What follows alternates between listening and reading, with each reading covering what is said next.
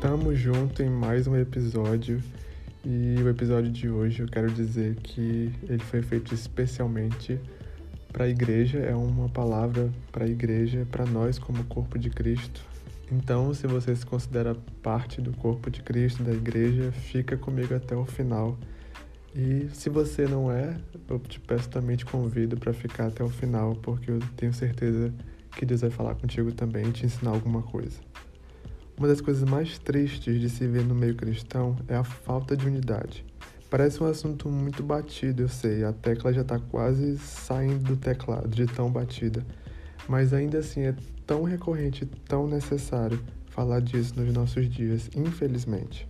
Líderes, pastores e irmãos de diferentes ou até das mesmas congregações, divididos por muros construídos por nós mesmos, Aliás, muros esses que o próprio Cristo veio ao mundo para destruir. Mas nós insistimos em reerguê-los, tijolo por tijolo, até que não consigamos mais ver os nossos irmãos do outro lado. Eu lembro de uma viagem missionária que eu participei no ano de 2020 e nós fomos para um país muçulmano na Ásia Ocidental. A gente já tinha sido alertado da forte tendência de divisão que era presente naquele país mas a gente nunca achou que realmente ia ver isso acontecer diante dos nossos olhos, principalmente no meio cristão. Mas infelizmente nós vimos situações como um pastor cristão, por exemplo, ameaçar cortar laços com um grupo de missionários locais, caso eles deixassem de ir a um culto de domingo na congregação dele para dar apoio e visitar outra congregação também cristã na mesma cidade uma situação realmente triste. Mas a gente não precisa atravessar o oceano para encontrar histórias como essa.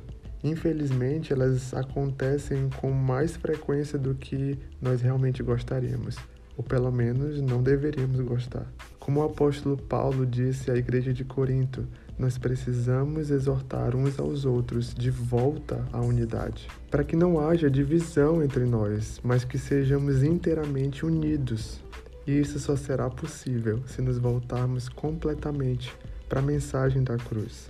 Por meio dela, o véu foi rasgado e todos os muros foram derrubados, permitindo assim que nos tornássemos um com o Pai e um uns com os outros. Afinal, foi por isso que Cristo, ali na cruz, sofreu e foi flagelado, sem que seu corpo fosse despedaçado.